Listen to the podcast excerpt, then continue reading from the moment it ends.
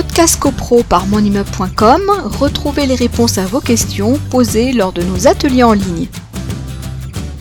On rappelle que l'article 42 euh, de la loi du 10 juillet 1965 a apporté une modification, puisqu'avant euh, la loi Elan, le syndic devait euh, notifier le procès verbal de l'Assemblée générale dans un délai de deux mois.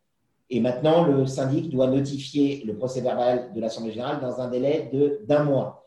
Mais là encore, ce n'est pas sanctionné si euh, un syndic euh, notifiait le procès verbal, c'était vrai avant avec le délai de deux mois, ça l'est toujours aujourd'hui avec le délai d'un mois. Si votre syndic vous euh, notifie le procès verbal postérieurement au délai d'un mois suivant la tenue de l'Assemblée générale, la dite Assemblée générale n'est pour autant pas nulle, il hein, faut le savoir.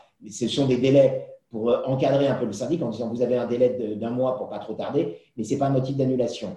Lorsque vous recevez, et j'en terminerai là, on rappelle la règle de base, vous recevez le procès verbal d'Assemblée générale euh, de deux manières possibles. Si vous avez assisté à l'Assemblée générale par correspondance, euh, que vous avez assisté à l'Assemblée générale en présentiel, vous avez assisté à l'Assemblée générale via un pouvoir, vous avez assisté à l'Assemblée générale euh, physiquement, et que vous avez voté pour toutes les résolutions, c'est-à-dire vous avez vous, vous avez voté contre à aucune résolution, vous, ne pouvez pas contester l'Assemblée générale et vous ne pouvez contester aucune résolution puisque vous avez voté pour. Et bien dans ce cas-là, le syndic n'a pas obligation de vous notifier le procès verbal par courrier recommandé avec avis de réception. Généralement, ils le font, mais ce n'est pas une obligation puisque l'accusé de réception présente un intérêt, c'est de faire partir le délai de contestation.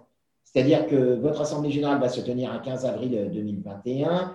Euh, on prend un syndic qui respecte les textes il va vous le notifier dans le délai d'un mois, c'est-à-dire au plus tard le 21 mai. Admettons qu'il vous le notifie le 21 mai par courrier recommandé. Vous allez recevoir le recommandé le 22 mai et le délai de contestation, qui est de deux mois, commence à courir le, lendemain de la présentation de la lettre recommandée. Donc, si vous avez le 22 mai, vous avez donc jusqu'au 22 juillet pour saisir, euh, pour euh, élever votre contestation. Podcast CoPro par monimmeuble.com, retrouvez les réponses à vos questions posées lors de nos ateliers en ligne.